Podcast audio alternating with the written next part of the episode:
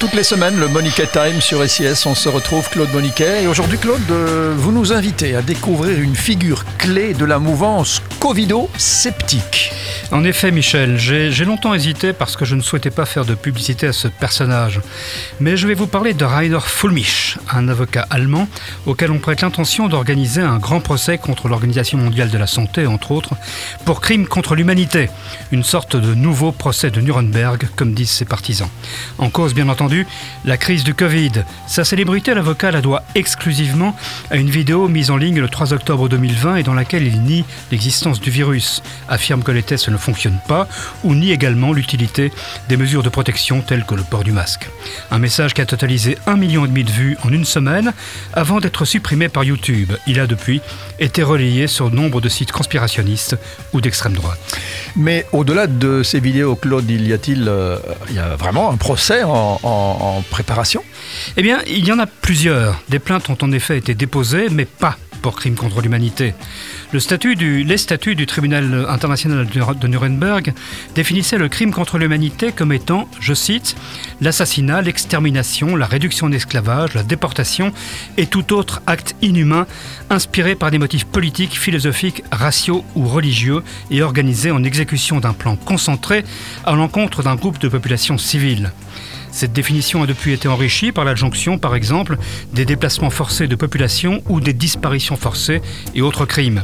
Cette définition sert notamment de base à certaines poursuites du tribunal pénal international de La Haye, entre autres contre les acteurs des guerres en Yougoslavie.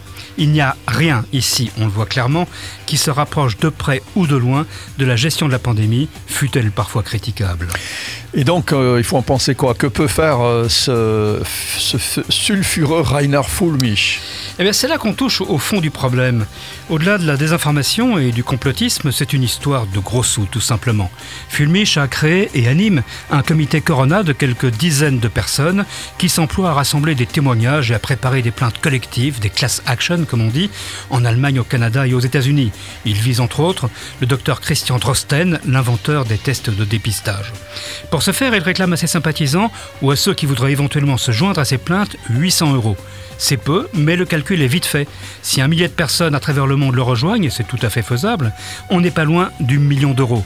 Mais on est loin en revanche du Robin des Bois de Munich défendant les malheureuses victimes de mesures de restriction contre les géants de l'industrie pharmaceutique et des gouvernements. On se rapproche plutôt de la juteuse opération financière.